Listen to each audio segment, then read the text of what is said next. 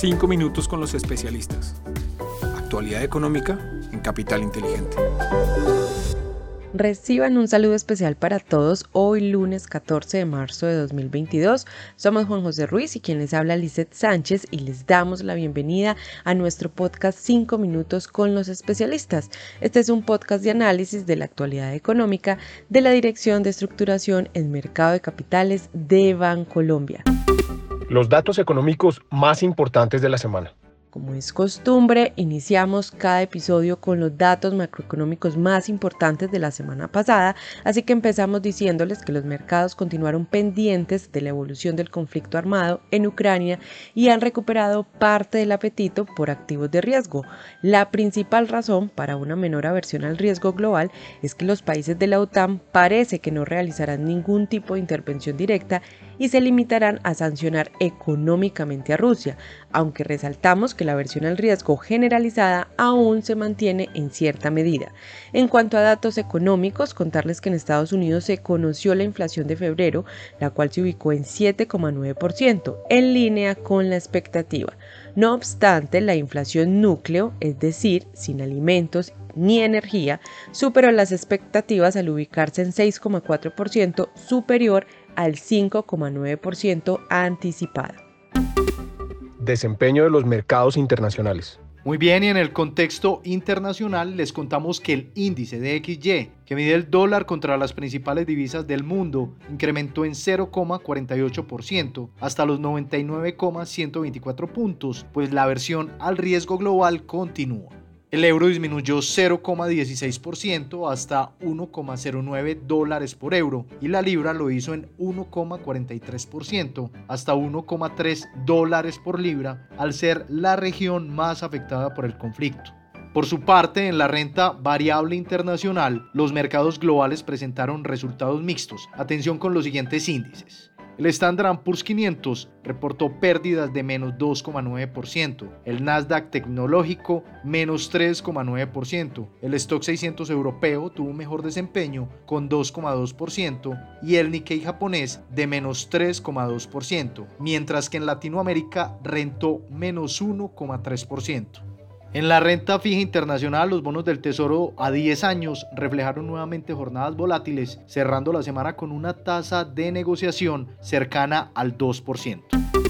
Desempeño de los mercados en Colombia. A nivel local, destacamos que en línea con lo sucedido en los activos de riesgo de Latinoamérica, el dólar continuó con su tendencia bajista y cerró este viernes en 3.820 pesos, es decir, menos 0,3% por debajo del viernes 4 de marzo.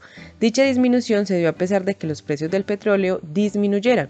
La referencia WTI bajó 5,5% hasta 109 dólares el barril y el Brent bajó 4,6% hasta 113 dólares el barril, niveles aún similares a los observados durante la crisis subprime. La renta fija, por su parte, evidenció desvalorizaciones generalizadas en las curvas de TES en pesos, mientras que en VR se observó un empinamiento de la curva con valorizaciones en la parte corta y desvalorizaciones en la parte larga.